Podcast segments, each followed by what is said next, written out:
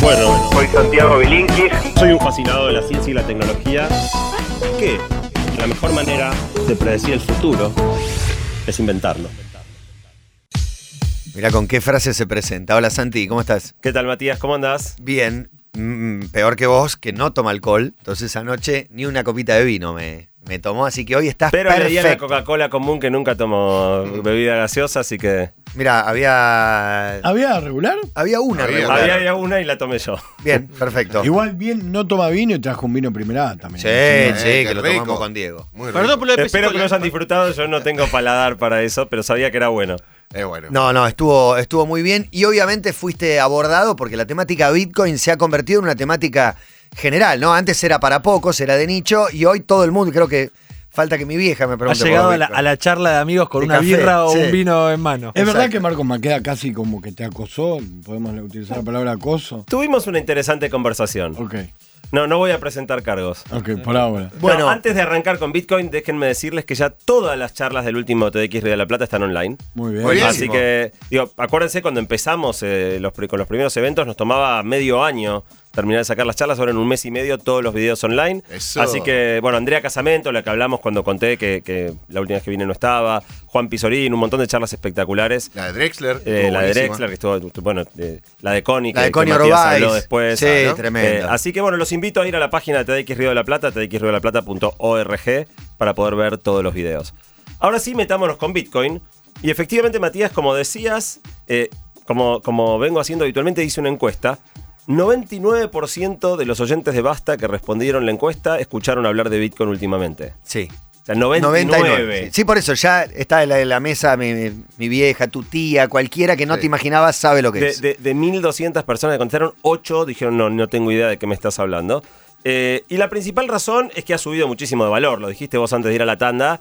Digo, de, de- vos hablaste de 4 dólares, porque 4 dólares es el precio al que Santi Siri había hablado acá en Basta hace un montón. Sí. Pero en realidad arrancó de 0,006 el precio del Bitcoin.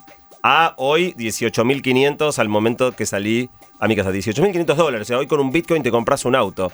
Medio Eh, centavo valía. no, 0,006. Sí. Ok. O sea, No, la- un décimo Cero. de medio centavo. Sí, con 10 centavos te comprabas varios. Ay, Dios mío.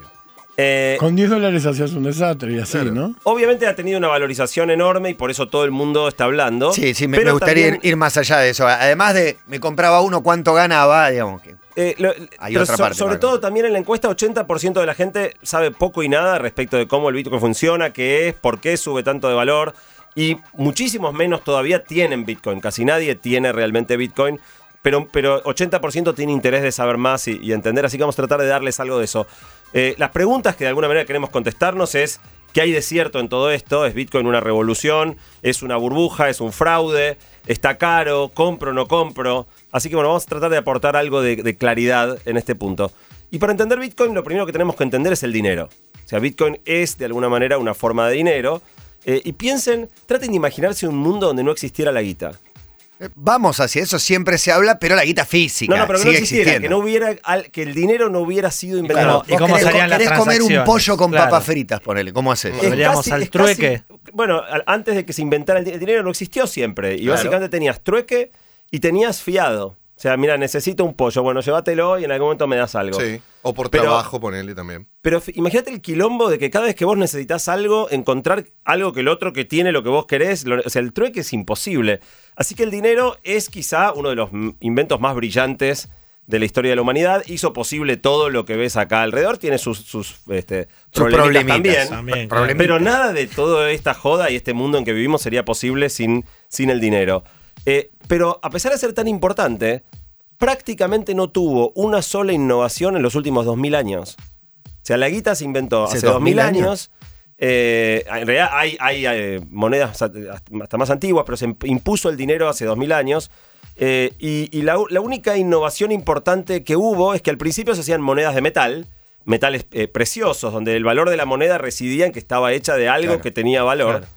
Eh, y el problema que eso generaba es que como las monedas eran muy valiosas por el metal de la del que estaban hechos, la gente las encanutaba eh, y costaba que circulen. Y a la vez eran un quilombo de mover. Si tenías que comprar algo caro, era un, peso enorme de metal que tenías que cargar. Entonces, el único gran invento en la historia del dinero es el papel moneda que se inventó en China ya por el año eh, 1200, Marco Polo lo llevó, lo, lo contó en Europa, Europa arrancó más o menos en el 1600, América recién en el 1800, y obviamente tiene una ventaja enorme, ¿no? O sea, en vez de mover el oro, movemos un papelito que inicialmente tenía respaldo en oro, entonces vos decías, bueno, este papelito equivale a X cantidad de oro. Si lo tengo yo, el oro es mío, si lo tenés vos, el oro es tuyo, bastaba con que pasáramos de mano el papelito para que pasara de mano el valor. Una de las charlas de TDX Río de la Plata de este año la dio de- Demian Reidel, un físico del Balseiro, bocho total, doctor de Harvard, una bestia que es director del Banco Central, dio una charla que se llamaba El fin del efectivo, donde él contaba que el efectivo en algún momento fue una gran innovación, una gran ventaja respecto de las monedas de oro, pero hoy es un quilombo. Por un lado, porque facilita mucho actividades ilegales, o sea, casi todos los negocios ilegales, narcotráfico o corrupción, Se basan en el dinero en efectivo porque no, no deja ningún rastro cuando pasa de manos. Pero por otro, porque a pesar de que es mucho más liviano que el metal, cuando empezás a mover guita en serio, eh, también ocupa un montón de lugar y pesa un huevo. Y contó en su, en su charla una anécdota súper interesante, que es que, por ejemplo, todos los veranos, más o menos un millón de personas va a Mar del Plata. Sí. Y la gente va con guita en el bolsillo o eh, saca guita del cajero. Todos esos billetes que se gastan en Mar del Plata, la gente después va, los deposita en el banco de Mar del Y Plata. vuelve al Banco de Mar del Plata. Eh, pero después la guita no hace falta, no hace más falta en Mar del Plata. Entonces, cada vez cuando termina el verano, vuelven cientos de camiones llenos de guita de Mar del Plata. de Mar del Plata. Y lo mismo con otros lugares, ¿no? Viene el invierno en Bariloche, se llena de guita Bariloche, después tenés que mover toda esa Claro. guita. o sea, Hay que sacar los billetes. Hay que mover Claro. los billetes en enormes eh, eh, camiones hipercustodiados para mover papel. Sí. Eh, Cientos de millones en Bueno, papeles. Y el otro tema es que como en la Argentina, la mayoría, digo, hay mucha gente no bancarizada. Pero incluso los que están bancarizados y cobran por banco, es una costumbre bastante habitual que vas el primer día, sacás toda la guita y vivís como si no tuvieras banco. Eso genera también el riesgo personal de que si llevas los papelitos encima, te sacan los billetes, te sacaron la plata. Eh, hablemos ahora un segundo de cosas digitales. Las cosas digitales, digo, pensemos en la carta del cartero contra el email, ¿no? O sea, si ahora nosotros escribimos 100 mails dirigidos a 100 amigos repartidos por todas partes del mundo y lo mandamos, en exactamente un segundo los mails llegaron gratis a 100 lugares del mundo, o sea, es instantáneo, es, es- es espectacular. Si hiciéramos lo mismo, escribimos las 100 cartas, las imprimimos y las queremos mandar por correo, el proceso es costoso, es lento, se pierden. Entonces, claramente que algo sea digital representa una ventaja enorme. Los papeles, los billetes, son el equivalente de la carta. O sea, hoy vivimos con el dinero como el dinero era en la época que no existía el mail. Y la conclusión es, entonces es que el dinero tiene que ser o tiene que volverse digital de algún modo. Eh, en la charla de Damián Reidel eh, en Igual no, la Plata, no es exacto la, la- la carta y el dinero, digamos. Uno no paga con carta, no compra alimento con carta, no lo usa tanto eh, la, la carta como el dinero lo usás las 24 horas del día. Todo el tiempo. La carta está bien. Lo no cual acentúa, más todavía el ridículo de que no sea digital. Eh, Demian en su charla de TX Río de la Plata terminó prometiendo que el Banco Central va a eliminar el dinero en efectivo de la Argentina, cosa que veremos, ojalá. Después veremos eh, cuánto tiempo tarda y demás. Ojalá ocurra. Ahora, hay otro dato interesante, que es que cuando las cosas se que- vuelven digitales, proliferan como nunca. Sí.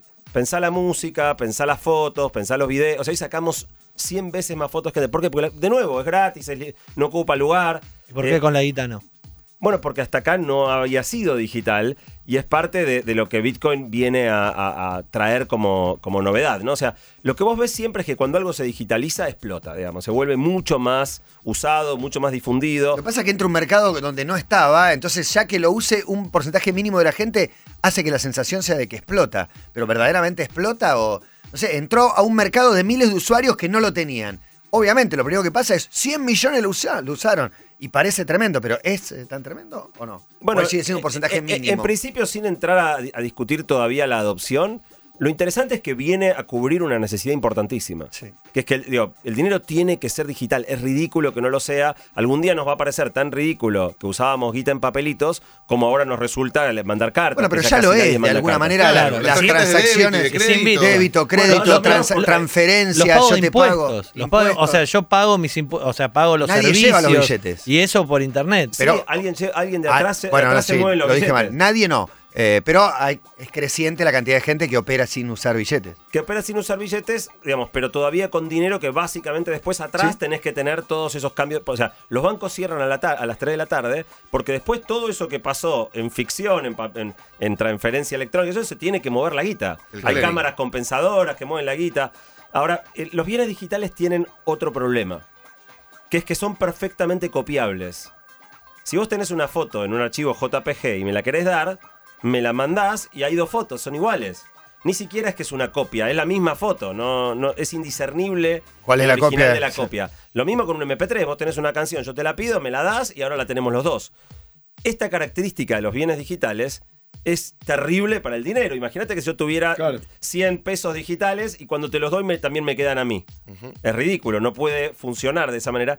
Y esa, esa es la revolución del Bitcoin. La revolución del Bitcoin es que un tipo cuya identidad se desconoce, eh, con el nombre Sat- eh, eh, Satoshi Nakamoto, encontró un mecanismo de hacer que yo te pueda dar un bien digital y que en el mero acto de dártelo yo ya no lo tenga más y no haya vuelta atrás y no haya Que tiene un número de código de serie. De alguna manera funciona así. Hay otra charla eh, en TDX Río de la Plata, dado que no voy a profundizar mucho en lo técnico, hay otra charla de TDX Río de la Plata, pero del 2016, que dio Diego Gutiérrez Aldívar. Eh, Dieguito es uno de los tipos que más sabe de, de Bitcoin del mundo, eh, es argentino. Arroba Eh, Dieguito es, ¿no? Arroba, eh, creo que arroba, Arroba Dieguito. Dieguito, sí. Arriba Dieguito. Eh, y, y dio una charla espectacular donde explicó la cosa técnica. El que quiera ver más técnico, en, en core.to barra columna están las charlas que la de Demian y la de, y la de Dieguito. Pueden entrar a ver la parte más técnica. Pero básicamente el gran invento es algo que se llama blockchain. Que tal vez también escucharon nombrar, pero claramente no se conoce tanto como Bitcoin, pero es lo que hace al Bitcoin posible. El blockchain es una especie de gigantesca base de datos donde está registrado quién es dueño de qué Bitcoin. Que, a quién le pertenece cada uno. Entonces, cada vez que uno quiere hacer una transacción, yo te quiero dar un Bitcoin a vos, eh, lo, primero que se hace es ir al blockchain y verificar si yo soy el dueño de ese Bitcoin. Si yo soy el dueño de ese Bitcoin, cambiar la propiedad de ese Bitcoin y registrarlo en el blockchain. El blockchain está repartido en miles y miles y miles de copias idénticas en computadoras de todo el mundo, de manera que no lo podés hackear porque como Internet está repartido por todos lados eh, y es inmodificable hacia atrás. Entonces todo registro que quede en el blockchain ya no tiene vuelta atrás y la guita cambió de manos. Eh, en definitiva, no hay chance de que se dupliquen los billetes, no se puede hackear porque está totalmente repartido en miles de computadoras y no se puede alterar el pasado, cosa fundamental cuando estás hablando de guita. Con este descubrimiento, Bitcoin por primera vez abre la puerta a que exista dinero digital, pero para que tenga valor necesitas que la gente lo quiera usar, que sea confiable, digamos. Un- una de las características centrales del dinero es que depende de la confianza. Uno Claro. lo- acá lo hemos visto Sí. mucho, ¿no? Cuando uno pierde la confianza en la moneda, todo el mundo raja, se va a otra moneda, digamos el dólar. Bitcoin es invisible. Bitcoin no lo emite ni lo controla nadie. No se sabe la identidad del que lo inventó. Y lo más llamativo, no tiene respaldo. De ningún tipo. No hay nada atrás del Bitcoin. No hay No ningún activo en garantía. No hay absolutamente nada. Entonces es muy antiintuitivo. Vos me decís, pero yo voy a confiar en algo que es invisible, que no sabemos quién carajo lo hace, ni lo- na- eh, perdón, que nadie lo hace, que ni, eh, ni conocemos la identidad del que lo inventó, que no tiene ningún respaldo. ¿Se puede confiar? Y para contestar a esta pregunta, tenemos que volver a hablar un poco del dinero no digital. Básicamente el papel moneda, les decía antes, nació como, como una manera de, de- de no, no mover el oro, pero había oro detrás. Claro. Y la mayoría de la gente cree que hay oro detrás. de- digo, se habla de las reservas del Banco Central, pero antes era obligatorio. Si vos ibas con tu billete de 100 dólares, por decir Estados Unidos, y decías, dame mi oro, te lo tenían que dar. Eso de hecho, así. ahora en el sistema financiero en el cual estamos, si a todos se nos ocurre sacar la guita, bueno, un, dos, tres, sacamos la guita de los bancos. No está la plata. No, no, no está, no está, por No, supuesto. de que hecho no. los bancos creo que tienen que tener, no sé si es el 20 o el 20. Tienen una- el, un El encaje, 20% se llama, del depósito. Un porcentaje de la guita que la tienen que traer, pero es mucho menos que, que el 100%. La guita estuvo respaldada en oro por muchísimos años y esa era la fuente de confianza. La gente confiaba, pues sabía que atrás estaba el oro. En- a comienzos del 70 se eliminó lo que se llama el patrón oro. Básicamente dijeron, ¿sabes qué? Olvídate. En este momento, si vos vas a Estados Unidos con tu billete de 100 dólares y decís, dame el oro, lo único que Estados Unidos está obligado a darte a cambio de tu billete de 100 dólares es otro billete de 100 dólares. O sea, no te tienen por qué dar nada. El oro es de Estados Unidos eh, y no tiene ninguna obligación hacia vos. Obviamente uno dice, bueno, está bien, estos tipos tienen un montón de, de reservas, este, no van a querer hacer un papelón, pero claramente el dinero hoy no tiene respaldo. Ninguna moneda del mundo tiene respaldo, de manera que es mucho más parecido al Bitcoin de lo que, de lo que Uno parece cree, sí. eh, en el punto de- del respaldo. Obviamente uno dice, bueno, Estados Unidos, qué sé yo, pero, pero la verdad que no tienen ninguna obligación. La razón por la que el dinero vale, por lo que los dólares valen, es porque sabes que otro los va a agarrar. O sea, es, es una confianza que no depende del oro, no depende de la Reserva Federal de Estados Unidos, o que sería el Banco Central. Depende de que tu experiencia te marca que si vas con un billete de 100 dólares, otro te lo agarra y te da Claro, cosas claro. a cambio. Eh, y entonces la confianza en el Bitcoin dependerá en gran medida de que esto pase. De que si vas con un Bitcoin y te no, me estás jodiendo esto, que es un, no existe, es invisible. Si la gente te agarra un Bitcoin, eh, esa confianza eh, hace que el Bitcoin tenga valor. Eh, la confianza en el dinero común tiene otro problema, que es que como lo emiten los países, la guita está al servicio de los intereses de- de- de- del país en el mejor de los casos, del gobierno tal vez, o a veces en países más bananeros atado a los caprichos de un gobernante. Sí. De manera que uno confía en la moneda, pero una moneda emitida por un país, según como sea el país, puede ser bastante poco confiable. En Argentina hemos vivido momentos este, de, de excesiva manipulación de la moneda. Y ahí es donde el Bitcoin en realidad pasa de, de- de estar en desventaja a estar en ventaja. Porque lo que vos sabés del Bitcoin es que no lo manipula nadie. No hay política monetaria. No hay política No, monetaria, perdón, no está al yo no- servicio...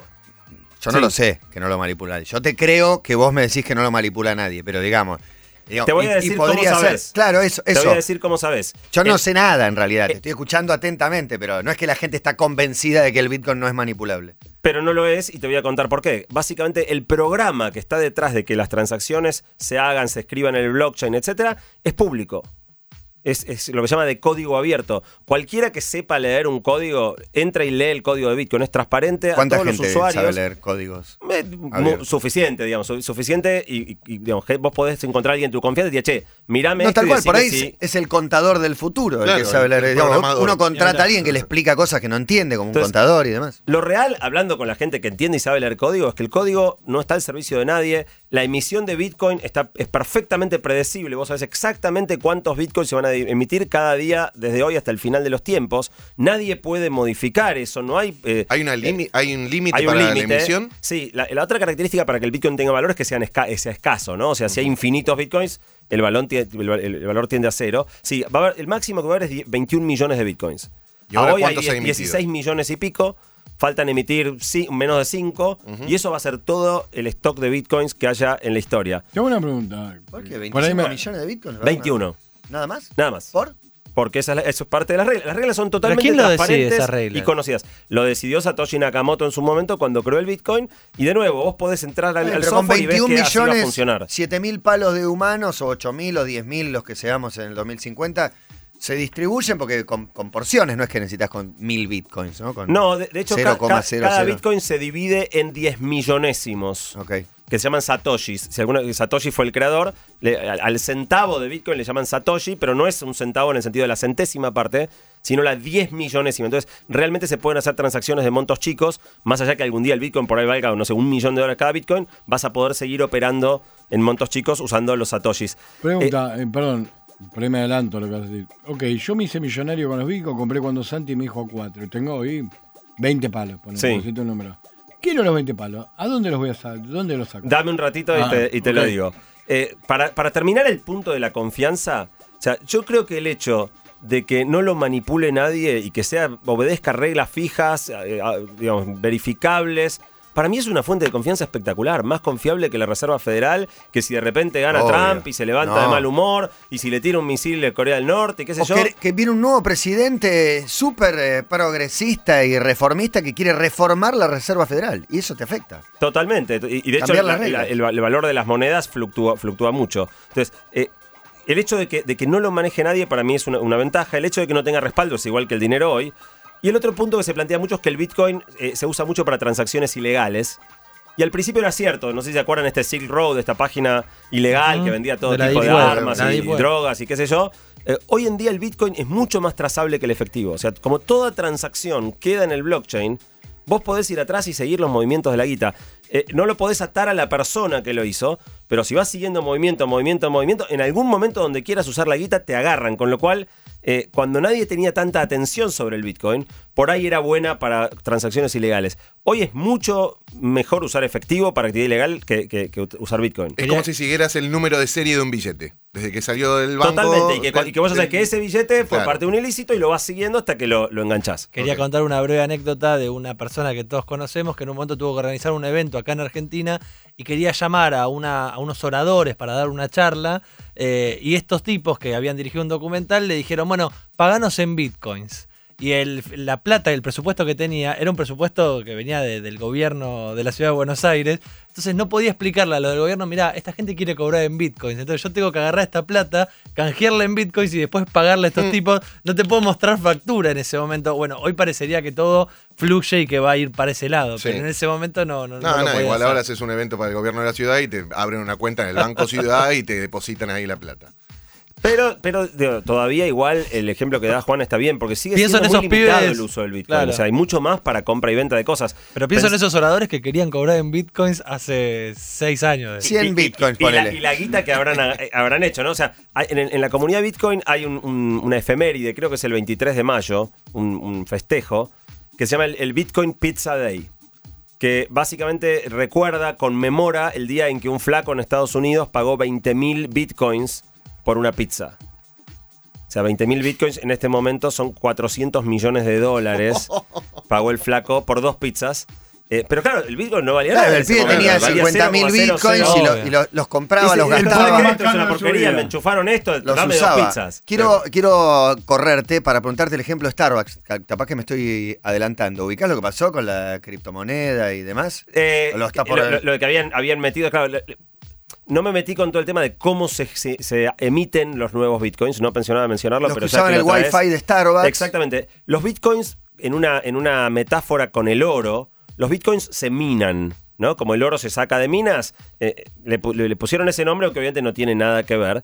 Y es que básicamente para procesar todas las transacciones, si yo ahora te quiero dar un bitcoin a vos y hay que ir y verificar que es mío y anotarlo en el blockchain y todo eso, alguien tiene que poner compus y no hay acá una empresa, no hay un gobierno, no hay nadie. Entonces, ¿qué, ¿cómo resolvió Satoshi esto? Básicamente diciendo, todos los bitcoin nuevos se los vamos a dar. Porque en el fondo decís, apareció un Bitcoin nuevo, ¿a quién se lo doy? No, no hay a quién vendérselo, no hay a quién pagárselo. No, el Bitcoin nuevo se le da a los que ponen sus computadoras al servicio de procesar las transacciones. Eh, que son gente común. O sea, vos podés hacer minería de Sí. Bitcoin, ponés tu compo a procesar transacciones y como premio cada tanto recibís una fracción de Bitcoin por haber prestado tu compu. Eso llevó a cosas como lo que vos decías, Matías, que es que si vos, por ejemplo, estás en tu, con tu compu en un lugar público, eh, hoy la mayoría Ese de los lugar virus, público para él lo está usando. Hoy la mayoría de los virus ya no son para borrarte el disco rígido. ¿A quién que otro no importa borrarte el dis- disco rígido? Los virus hoy, por ejemplo, se te meten en la máquina y cuando vos no la estás usando, minan bitcoins para otro, por ejemplo. Y te están choreando tiempo de tu compu para, para generar bitcoin que no son para vos. Las computadoras para minar Bitcoin son computadoras especiales, digo, con, una PC no vas a sacar un pomo. eh, pero hoy en día hay cualquier, pero cualquier cantidad de guita, millones y millones y millones de dólares en megacomputadoras que están procesando todas las transacciones de la red con eh, la expectativa de recibir estos bitcoins nuevos como premio.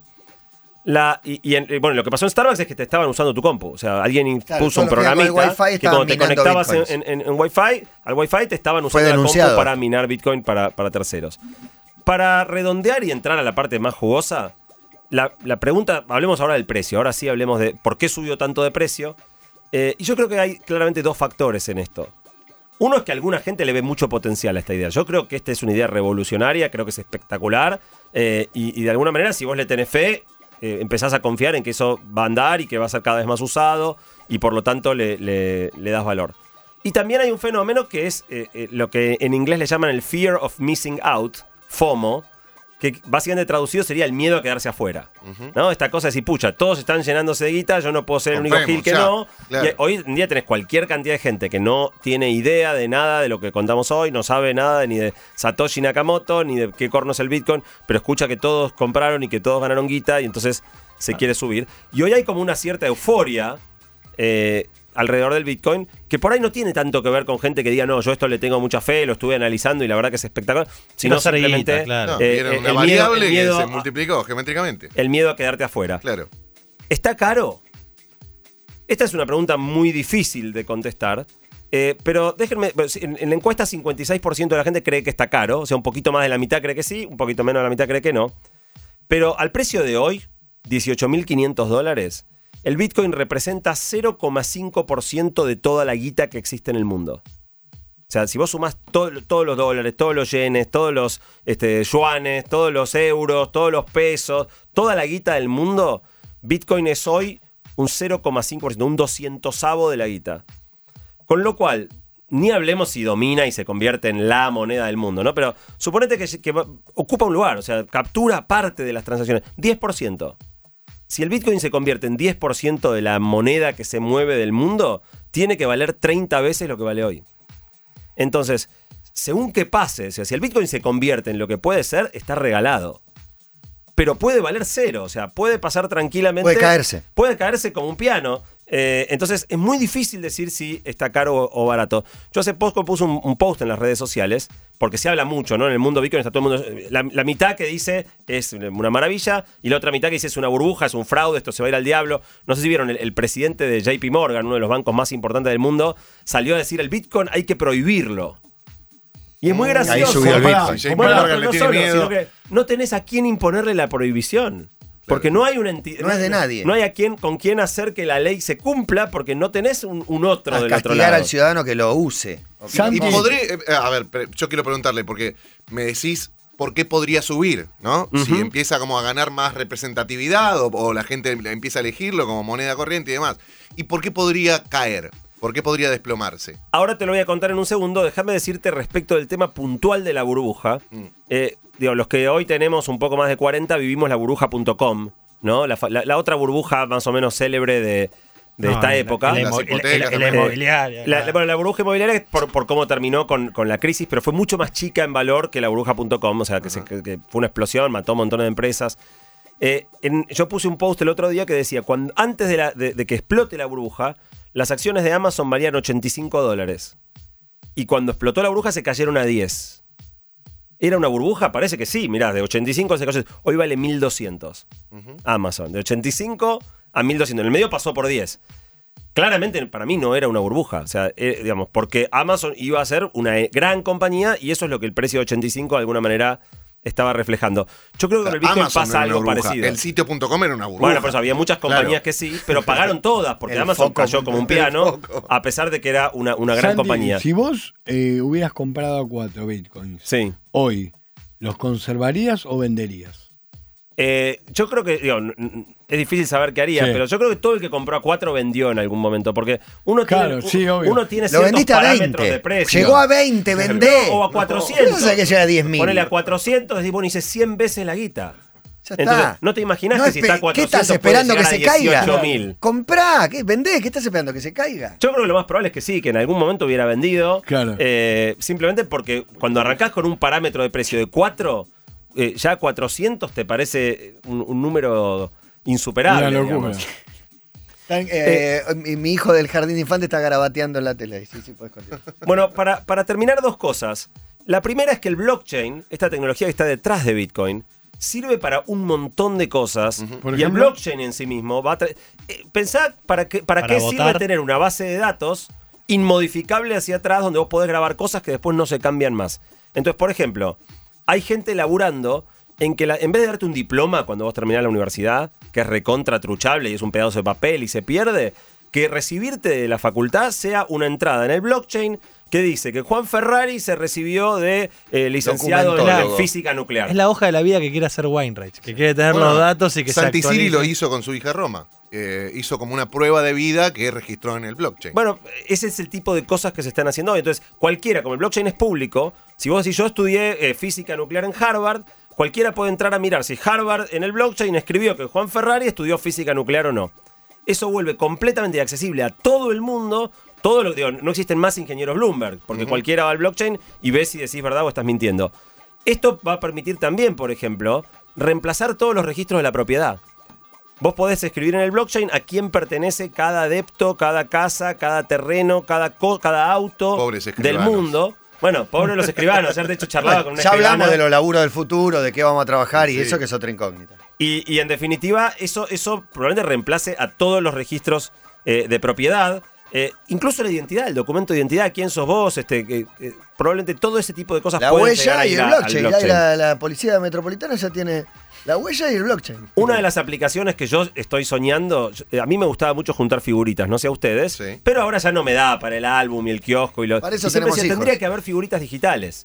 Pero el problema de la figurita digital es que si a mí me tocó la más difícil, te la mando por mail y vos, de nuevo, so- son, vos con esto podrías marcar, cuando te compras un paquete de figuritas, marca en el blockchain cuáles te tocaron a vos y en tu álbum solo digital solo te aparecen las que el blockchain dice que son tuyas. Entonces, vos podrías, por ejemplo, crear álbum de figuritas digitales, donde te compras un paquete digital, te tocaron estas cinco, te aparecen en el álbum, pero no podés truchar figuritas Claro. que no te tocaron y sí podés cambiarlas y cambian el blockchain. La ahora nueva ley. figurita La nueva ley. Reemplaza a la policía, a los jueces, a todo. para, para si no está en el concluir, blockchain. eh, ¿Por qué puede bajar? Me preguntaban recién por qué puede bajar. Sí. Bueno, por un lado ya tuvo momentos en el pasado donde bajó mucho. O sea, ¿Cuánto, de- por ejemplo? Y en algún momento había llegado a 1100 y de 1100 se cayó a 200. O sea, Qué cayó, miedo, ¿no? cayó más que la quinta Oh, parte. Lo Entonces, compraste a 10. Claro. Se fue a 200, espero. Llegó a 1000, volvió a 200. cual- cualquiera que, Sí, se, que se meta a, a comprar Bitcoin tiene que saber que te puede tocar una caída brutal. Digo, es parte de la regla del juego. Ha pasado en montones de ¿Qué, momentos. qué ocasiona que baje? Eh, variaciones en la confianza. O sea, de repente aparece el gobierno de China y dice China va a cerrar todas las páginas donde se venden Bitcoin de China. Y agarra una medio una psicosis colectiva y se cae y después se recupera. Es muy volátil. O sea que puede caer muy- por las cuestiones por las que caen las monedas de verdad, de los Totalmente. billetes. O sea, Eh, por, eh, por las viejas el estructuras. mercado. Claro. De hecho, de hecho, yo creo que se viene El porque viejo esto- mundo es, el- es la lucha contra el Bitcoin. los estados ganan mucha guita emitiendo moneda. Claro. Emitir moneda y que alguien te la acepte es un negocio muy, muy rentable para los estados. Yo creo que los, gobiernos no, se, no van a dejar, ahora que esto se está volviendo grande, le van a empezar a tirar cada vez con munición más pesada, de manera que, que yo creo que uno de, las- de los riesgos es el ataque de los gobiernos. Hasta acá, en estos siete y pico de años, nunca ha podido ser hackeado, pero siempre existe la chance de, digo, parece no tener vulnerabilidades por ese lado, pero siempre nunca se sabe. Y la otra cosa es que ya un montón de gente se avivó y están apareciendo un montón de otras monedas digitales. Claro. La más conocida es Ethereum. Ethereum tuvo una suba también enorme en las últimas semanas. Ya hoy vale, eh, digamos, un monto como el, el- el- el 20% del valor de Bitcoin, vale como 30 mil millones de dólares, todos los Ethereum del mundo, y hay, cada vez aparecen más. Y también Eh, tiene blockchain eh, tienen, propio. tienen blockchain, tienen variantes, cada una tiene como su, su sabor, su particularidad. Y en una de esas uno encuentra una fórmula superadora del Bitcoin. Entonces, por ahí el dinero va a ser digital, por ahí vamos a usar todos criptomonedas, pero tal vez va a ser Ethereum u otra que todavía ni siquiera se inventó y no Bitcoin. Si otra criptomoneda se impone, Bitcoin también puede de alguna manera ir a cero. Y entonces, para terminar, supongo que lo que muchos estarán preguntando es, ¿hay que comprar? ¿No hay que comprar? ¿Dónde se compra? Eh, Claro, Acá ya y- y- uno y- puso cómo compro bitcoins, pregunta Alejandro González, y le responde una cuenta que dice, los cambiás con nosotros, empresa pero, 100% argentina y chivea. Me dan ganas por, la, por la- el ingenio y la velocidad. Aparte, digo el nombre, no se lo van a olvidar Bueno, más. Bitex. Satoshi Tango. sí, Ah. claro. Satoshi Tango, Los- digo, los- ya los- está, los ¿te chicos de? Satoshi, los chicos de Satoshi me habían con- contactado antes de la columna. O sea, en el mundo Bitcoin Argentina, digo, muchos sabían que la columna iba a estar, por lo cual no me sorprende que más de uno esté ahí pescando a ver qué, qué Y pasaba en las si hay algún animado. No me quita la respuesta. sentido de ok, yo compré a 4 dólares, la vi, la vi cuando Santi Cine me lo dijo. Hoy tengo 50 millones de dólares, los quiero. ¿Qué ¿Quién hago? le da esos 50 Ah, palos? eh, bueno, vos Bitcoin podés comprar o vender de dos maneras. Una es entre personas. Si hay alguien que quiere comprarte 50 palos en Bitcoin y vos tenés 50 palos en No Bitcoin, encontró un comprador. te encontrás con un fulano, te No da los encontró. 50 palos, le da los Bitcoins. Difícil. Y si No, yo estoy más para comprarme una casa, un auto. Y si no hay páginas como esta que, que, que, eh, posteo en las redes, que es Argentina, y montones de páginas de otros lugares del mundo, que, donde el Bitcoin se compra y se ¿Es vende un como depósito si... bancario? Está bien, pero Eh, les acá- caigo esto en Argentina, en Argentina puedes comprar con tarjeta, puedes comprar por CBU, puedes No, pero pagar- vender. Está bien. Para, co- para cobrar. Y, y para, para cobrar es, es inversa, transferencia a tu cuenta. Está bien, no te, yo voy y en- no digo estos chicos, O, que o se hace efectivo también, ¿eh? O sea, vos podés decir, mira, quiero en efectivo y arreglás y te encontrás. O sea, ahí tenés la cagada Sí, de que para una- pasar al dinero analógico, Pero vos también, volvés pero al papel, ¿no? Tenés voy que volver a encontrarte. Voy a la casa de los Bitcoin, una empresa que argentina confiable. Le digo, bueno, dame los 50 palos, los vendo.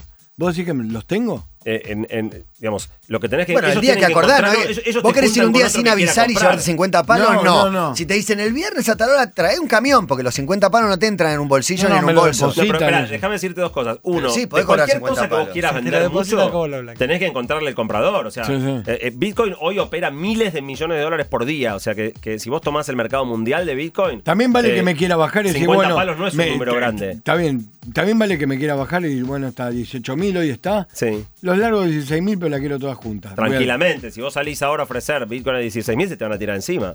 Y yo Le puedo- estás regalando 2 mil dólares al que te lo compra. Eh, ¿Y pues puedo sí, blanquear 50 palos. dólares argumentando que vendí bitcoins? Tenés Sí, que demostrarlo. pero tenés que mostrarlo. Está el blog. que, mira, los compré acá. Este, Y, me- puse y- tanta guita. y vos decís que el banco mío, el gobierno, lo que sea, me reconoce, se va a fijar Mira, ese blockchain. Y- Ahora que, ahora que Bitcoin tiene el valor que tiene, yo te aseguro que todos los eh, sistemas impositivos del mundo van a estar a la pesca de, de que declares tus Bitcoins, de que, de, de que digas de dónde sacaste la guita No para manera. comprarlo. Se ha convertido en un activo eh, muy, muy observado. Y de lo que vale un Bitcoin, ¿cuánto se queda la empresa que quiere mediar para que yo le compre? Cada empresa tiene su política de intermediación. En la. Argentina los márgenes son altos, se quedan tipo 10%, bueno, una cosa así. En otros lugares del mundo es mucho más chico. Eh, el otro que tiene una empresa de Bitcoin que opera en Argentina muy grande es Wences Casares, el que fue fundador de Patagon, que es probablemente uno de los tipos que más Bitcoins tiene eh, en, en la Argentina y, y uno de los que más tiene en el mundo. No él a nivel personal, pero la compañía que, que él creó. Eh, así que es, es uno de los grandes jugadores del mundo de Bitcoin. Para cerrar, Sí, Emil se mete otro paréntesis. Ciberataque a Ubit, mercado de criptomoneda de Corea del Sur, se roban el 17% de los activos de los clientes. La compañía controlante, Yapian, suspende el trading y se presenta en quiebra. Sí, ya pasó un montón de veces eso también. Pero eso es como decir, mira, Tenía yo. mil bitcoins. eh, Eso es como decir, mira, yo puse eh, la guita en el banco, qué sé yo, y el banco, qué sé Claro. yo, quebró. digo. Y en Argentina pasa. Eso lo podemos hacer con el Scotia Bank, el Claro. Quilmes. Yo te cuento Lloyds. mi historia. Mo- Te cuento montones mi de corralito, bancos- toda mi familia. Montones de bancos han quebrado y se han quedado con guita de la gente. Lo bueno del Bitcoin es que vos podés tenerlo en un lugar así, que lo tiene otro, y si quiebra te jodes, o podés tenerlos vos. Los Bitcoins vos te los podés llevar, y los tenés en, en una billetera de software en tu celular, o impresos en un papelito en una caja fuerte de tu casa. O sea, no, no estás obligado a, te- a correr el riesgo de tenerlos en un banco. Los puedes meter en el colchón, eh, por así decir. Para terminar, les voy a decir mi opinión respecto de si comprar o no comprar. Obviamente siempre es muy riesgoso recomendarle a la gente que compre algo o que no lo compre. Eh, y, para mí la decisión es filosófica. Y no depende de está caro o no está caro. Para mí la decisión hay que pensarla de la siguiente manera. Acá hay dos posibilidades. O el Bitcoin es la innovación que revoluciona el mundo del dinero y, realmente se convierte en una cosa grandiosa y vale un palo verde cada Bitcoin o- o explota. O sea, es muy difícil que haya un escenario intermedio. Entonces, ¿qué te duele más? ¿Que el Bitcoin sea una cosa increíble y te hayas quedado completamente afuera? ¿O agarrar un número, número chico, digo, un número que uno esté dispuesto a perder? No podés poner en Bitcoin nada que no esté dispuesto a perder. Es como ir al casino en un punto. Eh, ahora, yo creo que todo el mundo hay un número que está dispuesto a perder. Puede ser 10 dólares, 100 dólares, 1000 dólares, 10 mil. Cada uno tiene su número que si lo pierde dice, bueno, qué macana, no se dio, pero bueno, listo, sigamos con la vida. Entonces, ese número para mí hay que ponerlo. Sí, Porque pero- si es un número que estás dispuesto a perder, lo peor que te puede pasar es que Bitcoin no fuera nada, bueno, qué sé yo, perdí 100 dólares. Sí, sí. ¿Qué pasa? Capital de y- riesgo. y- yo, y yo la he ido, opción- yo he ido al casino pensando como, bueno, si lo pierdo, lo pierdo, y me voy triste cuando lo pierdo. O sea, Pero perdiste y te eh, olvidaste y lo volviste a ganar. Pero, pero, digo, pero te divertiste, pasaste una linda noche. Digo, de nuevo, si perdiste más guita de la que podías perder, te vas a ir más que amargado, te vas a ir en problemas. Entonces, para mí la clave es decir, ¿cuál es el número que si lo pierdo, digo, qué macana, pero no me voy a hacer mala sangre? Y ese número lo tenés que meter. Y si Bitcoin llegó a ser la cosa que transforma todo, eh, por lo menos fuiste parte. No la agarraste con todo porque no tenías tanta pero, pero no te quedaste completamente afuera. Entonces, para mí, la, la- la decisión racional, y es la que yo tomé en su momento, fue decir, ¿cuál es el número que estoy dispuesto a perder? X, bueno, eso tengo que comprar. Y después viene el momento, como decías, Cabo, de decir, bueno, ¿cuándo los largo? ¿Lo aguanto? ¿Lo espero? ¿Sigo? Porque llega un momento, si empieza a subir, que ya lo que tenés ahí adentro es más de lo que estabas dispuesto a perder. Claro. Y entonces empieza la decisión de, bueno, listo, ahora es mucha guita. Una posibilidad que muchos hacen es cuando empezó a subir y te ganaste unos mangos y bueno, saco lo que puse. Ahora lo único que me queda es ganancia. Como en el casino. Es la Con lo cual, eh, Claro. digamos, de alguna manera ya no tengo riesgo. Otros razonan al revés. Dicen, voy sacando toda la ganancia, cada vez que gané un cacho saco y siempre mantengo en riesgo la guita que estaba dispuesto a arriesgar. Son diferentes maneras de ir manejando la situación, si sube o si baja. Pero yo, yo la verdad, pensando en esto, yo creo que eh, si hay un número que uno tiene que no está arriesgando el futuro de sus hijos, no está arriesgando poder pagar el alquiler o, o- o comer hasta fin de mes, yo creo que tiene sentido, aunque sea con algo chiquito, ser parte de esta aventura y si algún día es algo grandioso, ganarse unos buenos mangos. Bueno, profundizamos, la verdad hablamos un montón de Bitcoin. Lo que es seguro es que dentro de un año, dentro de seis meses, esta charla va a estar eh, absolutamente intervenida por la realidad. Bueno, cuando yo publiqué mi, cuando todo. yo publiqué mi libro, que hace, fue hace tres años, el Bitcoin valía 600. Y yo di, conté, bueno, mi- esa misma perspectiva de, de los Bitcoins, ¿eh? valía 600 dólares. Increíble. Y cuando Santi Siri habló acá, valía, valía 4. O sea, Sí. el que hubiera metido 4, hoy tendría...